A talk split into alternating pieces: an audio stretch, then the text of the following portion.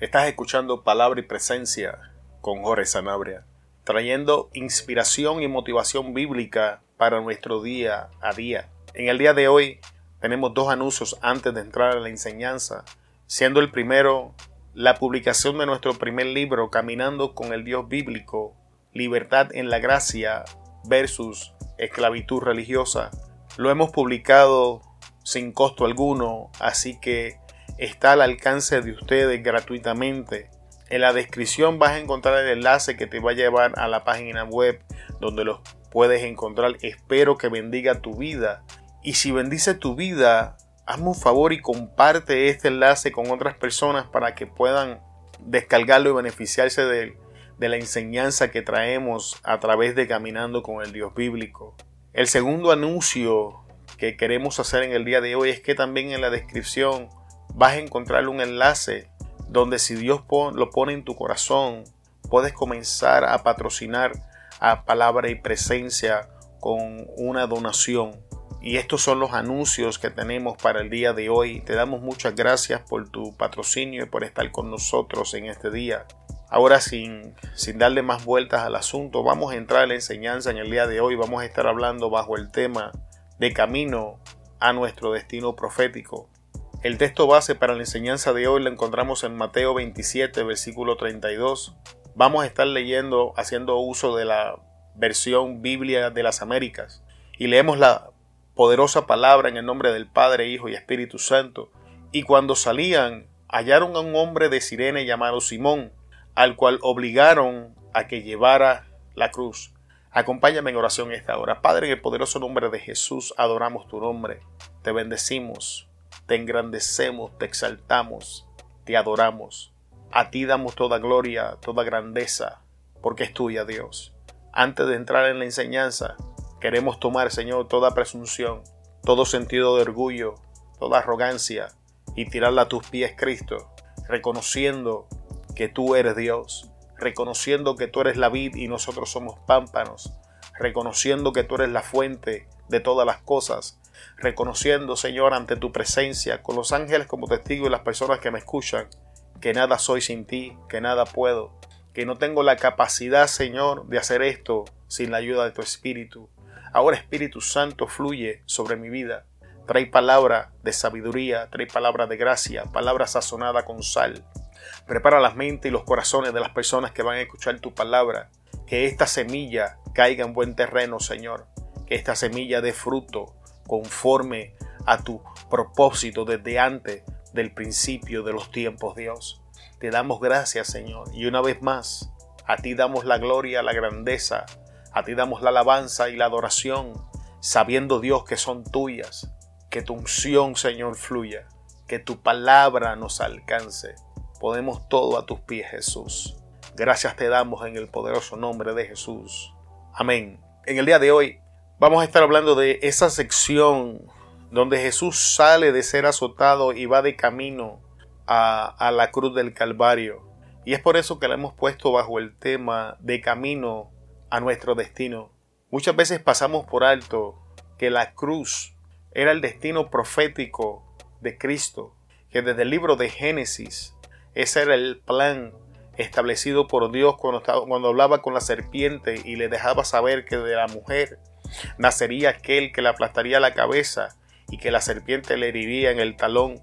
Es Jesús el que se menciona durante la Biblia, el cordero, el sacrificio. Y ahora tenemos a Jesús de camino a este destino profético. Y es en el día de hoy la intención de esta enseñanza presentar algunas cosas que Jesús hizo para mantenerse encaminado y alcanzar el destino profético que Dios Padre había establecido para él.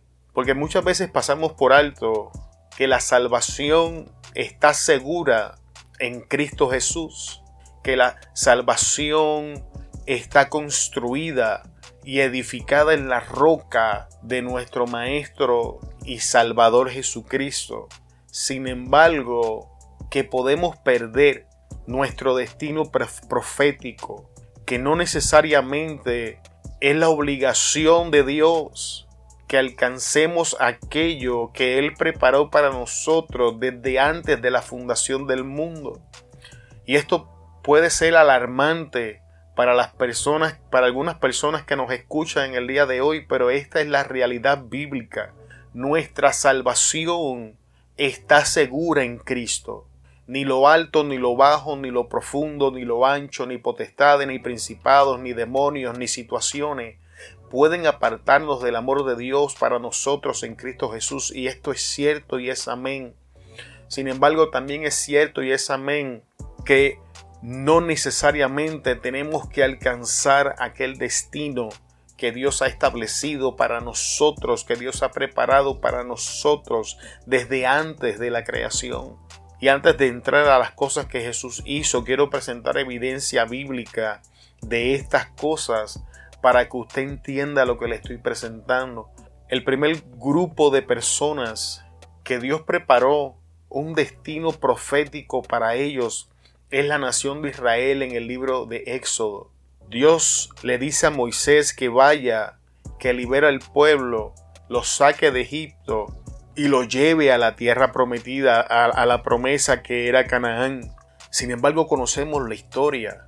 Sabemos que cuando llegaron a la entrada de Canaán, el reporte de los diez regresó a la nación al desierto y esa generación que salió de Egipto murió en el desierto y no alcanzó, jamás alcanzó la promesa que Dios le hizo. Solamente dos personas de toda esa generación entraron. Y, es importante que entendamos que estas personas desde que estaban en Egipto tenían un destino profético de parte de Dios. Otra persona que le pasa esto es Saúl. Dios prepara un destino para Saúl y lo saca de ser un campesino y lo convierte en el rey de la nación de Israel. Sin embargo, Saúl también pierde el destino profético que Dios prepara para él. Aun cuando ya comienza a tenerlo en sus manos, comienza a ser palpable para él, Saúl lo pierde y es echado fuera y, y David entra en su sustitución. Y podemos continuar mencionando un ejemplo tras el otro bíblicamente, pero vamos ahora al Nuevo Testamento para presentar un ejemplo. En el grupo de los doce se encontraba Judas. Judas caminó con Cristo. Judas estuvo presente en los milagros. Judas fue participante de milagros. Sin embargo, Judas tampoco entró a la etapa final, porque él mismo se convertiría en aquel que traicionaría a Jesús. En el libro de Génesis, Dios nos enseña la manera en que Él opera. Dios puso gran esfuerzo en preparar absolutamente todo antes de la formación del hombre. Y del caos que había en la tierra, Dios creó algo hermoso y maravilloso. Y fue entonces que Dios creó al hombre. Antes de Dios crear al hombre, creó el lugar donde iba a poner al hombre. Antes de nuestra creación, ya Dios ha preparado nuestra destinación. A diferencia de las personas en el mundo que no saben a dónde se dirigen, que no saben a dónde van, que no tienen sentido de dirección ni propósito, nosotros, la iglesia de Jesucristo, caminamos de una forma distinta. Caminamos con la seguridad de que Dios ya preparó un destino profético para nosotros. Y no simplemente estoy hablando de nuestra destinación final, alcanzada sea a través de la muerte o el sonar de la trompeta, que es el cielo o la salvación.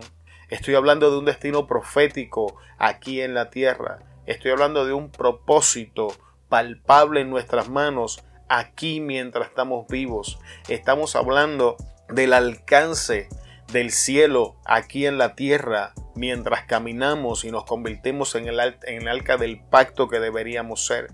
Pero sin embargo hemos demostrado y presentado con claridad ante, ante sus ojos de que podemos perder este destino de que por razones que vamos a estar hablando en algunos momentos, los esfuerzos que Dios hizo para crear algo de antemano para nosotros podrían ser perdidos. Adán y Eva son el ejemplo de esto. Después de que Dios puso todo el esfuerzo en crear el huerto del Edén con toda la hermosura, Adán y Eva fueron echados fuera del lugar donde Dios los había establecido, lugar que Dios había preparado para ellos y ahora tenía que echarlos fuera lo que nos lleva al primer punto de la enseñanza es el poder de una decisión. El vuelto de Getsemaní, es el verdadero lugar donde Jesús toma la decisión más importante de todo su ministerio.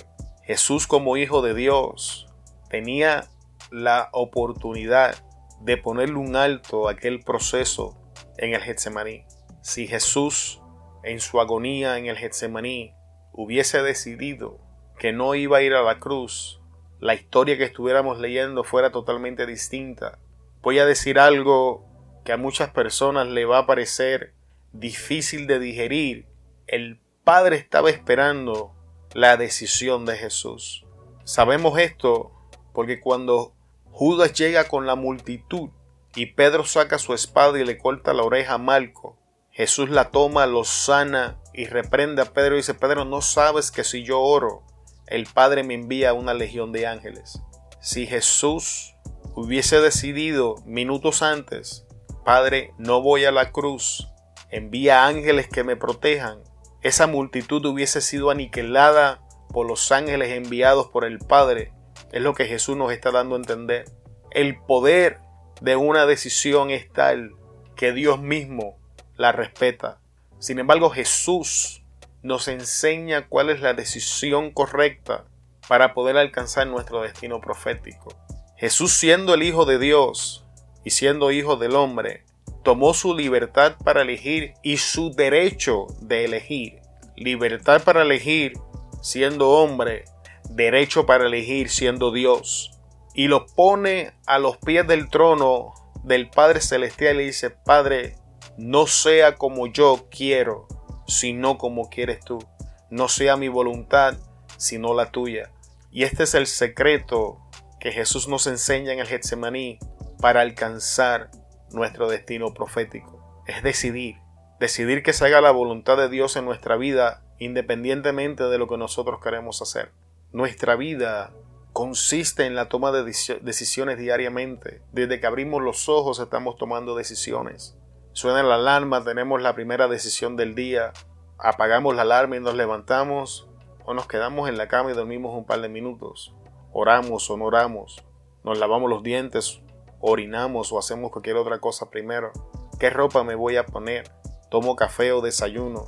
Y estas son decisiones simplemente para, abrir para, para empezar el día. Pasamos a la ligera el poder de la decisión. Jesús tomó la decisión de que se hiciera la voluntad del Padre en su vida y no la de Él. Y hoy lo conocemos como el Salvador del mundo. Hoy lo reconocemos como nuestro Señor. Hoy eres el responsable de pagar el precio por nosotros. Y es a través de lo que Él hizo por su decisión que nos pasa a nosotros de muerte a vida. A través de su decisión, la Biblia nos enseña en hebreo que Jesús adquirió un nombre que era sobre todo nombre. Y aunque la Biblia nos muestra a otros muchos hombres que tomaron decisiones, quiero presentar uno que sale un poco después de que Jesús tomó su decisión y se llama Pilato. Mientras Jesús tomó la decisión de someter su voluntad a la del Padre y confiar en que los planes del Padre eran buenos, tenemos otro hombre que se llama Pilato, que se dio ante la presión social y decidió no decidir. Decidió complacer las masas, decidió escuchar la opinión popular decidió no quedar como el malo de la historia y ha sido inscrito en el libro de la vida, que me refiero a la Biblia, como el hombre que entregó a Jesús, como el hombre que envió a Jesús a la muerte, como el hombre que libertó un asesino y ladrón y envió a la cruz al Salvador del mundo. Mientras uno decide hacer la voluntad del Padre y es exaltado con un nombre sobre todo nombre, y es recordado como el Salvador del mundo, el otro decide escuchar la sociedad, escucha, la voz del hombre y es conocido hasta el día de hoy como el hombre que entregó a Jesús a la muerte. El primer paso es tomar decisiones y básicamente esta decisión es a quién vamos a escuchar. Vamos a escuchar a Dios y a confiar en que su plan es bueno para nosotros o vamos a escuchar el resto de las voces. La palabra nos enseña que si escuchamos a Dios él nos va a exaltar. Él creará un registro que seamos recordados como hombres y mujeres que hicieron su voluntad. Pero si escuchamos las otras voces, vamos a ser inscritos en, los libros de la historia y recordados como aquellos que desobedecimos y que quisimos agradar al hombre antes que agradar a Dios. qué decisión estamos tomando, porque el primer paso para alcanzar nuestro destino profético o perderlo es una decisión. Y le pregunto en este día, antes de pasar al segundo punto, ¿qué decisión está escuchando? Una vez más tomamos, una vez tomamos la decisión correcta y ponemos a los pies del Señor nuestra libertad para escoger y escogemos que su plan es el correcto, que esta es la decisión correcta. Ahora iniciamos la jornada que nos va a llevar a ese destino profético que ya está preparado para nosotros. Así como la cruz esperaba a Cristo, de la misma manera hay un lugar que ha sido preparado, una función que ha sido preparada para nosotros, que nos está esperando para ejercerla. Pero para alcanzar esto, tenemos que tomar en consideración qué cosas van a acontecer en el camino. Y volvemos a la historia y al ejemplo que el Maestro presenta para nosotros. En el momento que nosotros tomemos la decisión de aceptar el plan de Dios para nuestra vida, las cosas que acontecieron en la vida de Jesús van a acontecer en la vida de nosotros. Al igual que Jesús experimentó daño y sufrimiento por la decisión de aquellos que decidieron ceder ante la presión social, nos va a acontecer a nosotros. Así como Jesús fue entregado al sufrimiento por la inseguridad de Pilato, el sufrimiento nos va a alcanzar por la inseguridad de aquellos que no conocen a Dios. No vamos a profundizar en, qué experimentó Jesús cuando fue castigado, porque eso ya lo discutimos en la enseñanza Mi dolor en Él. Puedes buscarla, la vas a encontrar aquí en Palabra y Presencia. Pero al decidir seguir el plan de Dios para nuestra vida, vamos a experimentar el sufrimiento mental, emocional, físico y social. Cambios drásticos van a acontecer en nuestra vida. Y estas cosas son importantes porque aquí es donde se cumple lo que Jesús enseñaba. El que quiera venir en pos de mí, tome su cruz y sígame. Y esto va mucho más profundo, pero no vamos a entrar en el día de hoy. En el camino vamos a caer. La Biblia nos enseña que Jesús, ya cansado de todo el daño que había recibido, de camino al destino profético que era la cruz del Calvario, iba cayendo. Estaba tan cansado que ya no soportaba el peso de la cruz. A nosotros no nos va a pasar distinto. En el camino al destino profético, el daño que recibimos, los procesos que llegan a nuestra vida, los errores que cometemos, vamos a experimentar cansancio en todas las áreas y facetas de nuestra vida y vamos a tropezar. No vamos a soportar el peso de la cruz. vamos a sacar de nuestra mente esta este cuento de hadas que nos han presentado, de que vamos a caminar aquello que Dios nos llamó y todo va a ser alegría, eso no es cierto, es una mentira sacada del mismo infierno. Tenemos que preparar nuestras mentes para que el sufrimiento nos alcance. Tenemos que preparar nuestras mentes para ser rechazados. Tenemos que preparar nuestras mentes para fallarle al único que ha sido fiel a nosotros. Tenemos que preparar nuestras mentes para caídas y tropiezos. Tenemos que preparar nuestras mentes para aceptar nuestro pecado. Tenemos que prepararnos porque si algo es cierto en la vida del creyente es que vamos a caer. Jesús cayó. Jesús mismo en su humanidad fue aplastado por el peso de aquella cruz. Fue víctima del cansancio, exhausto mental y emocionalmente por el castigo. Pero lo hermoso es que la Biblia se cumple y el Salmo lo vemos manifiesto. Si siete veces cayere justo, con todo y eso, Jehová lo levantará. Nos enseña la Biblia que había un Simón y que los romanos lo obligaron a levantar a Jesús y que con la ayuda de este Simón Jesús pudo llegar a la cruz. No pienses que va a llegar a su destino profético solo, va a necesitar ayuda. Y no hablo solamente de la ayuda del Espíritu Santo. Dios ha preparado personas para ayudarle. Jesús estaba lleno del Espíritu y aún así necesitó una persona que lo ayudara. Hay personas que han sido preparadas, preparadas para ayudarle aun cuando ellas no quieran bajo circunstancias sobrenaturales y fuera de lo normal, van a ser forzadas y obligadas a ayudarle a alcanzar aquello que Dios ha preparado para ustedes. Simón no quería ayudar a Jesús. Simón no quería involucrarse en lo que estaba pasando. Simón quería continuar su camino a lo que fuese que él estaba haciendo. Sin embargo, las circunstancias fuera de su control más allá de su alcance, lo obligaron a desempeñar un rol que él no quería. Hay personas que Dios ha preparado para ayudarnos a alcanzar ese destino que más allá de su voluntad, más allá de su control, van a tener que ayudarnos a alcanzar, pero nosotros tenemos que abrirnos a recibir la ayuda. Uno de los mayores impedimentos para esto es nuestro orgullo, nuestra arrogancia. Es por eso que últimamente, antes de iniciar la enseñanza, hemos optado por confesar y arrojar nuestro orgullo y arrogancia a los pies de nuestro Señor Jesús, porque hemos reconocido que estas dos cosas nos impiden recibir lo que Dios quiere poner en nuestras manos. Revelación, palabra, poder, autoridad, bendición, ayuda, y nos impide ejercer las cosas que Dios quiere que ejerzamos. Al final, Jesús llegó a la cruz y alcanzó su destino profético. Y ha sido el propósito de esta enseñanza presentar ante tus ojos el poder que hay en tus decisiones. Y que una vez tomas la decisión correcta, la respaldas con acciones y empiezas a caminar en la dirección que Dios te lleva. Y estas son las cosas que tenemos que hacer para alcanzar el destino profético que Dios ha preparado para nosotros.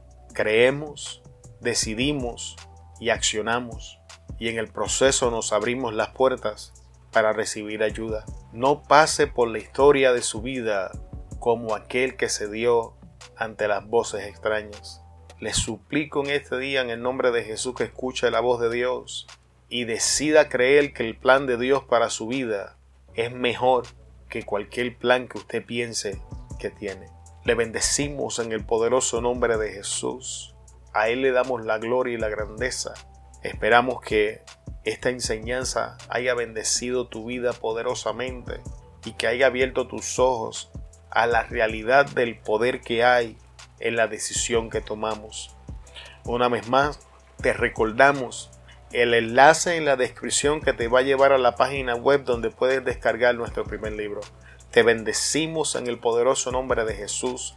Se despide Jorge Sanabria de Palabra y Presencia.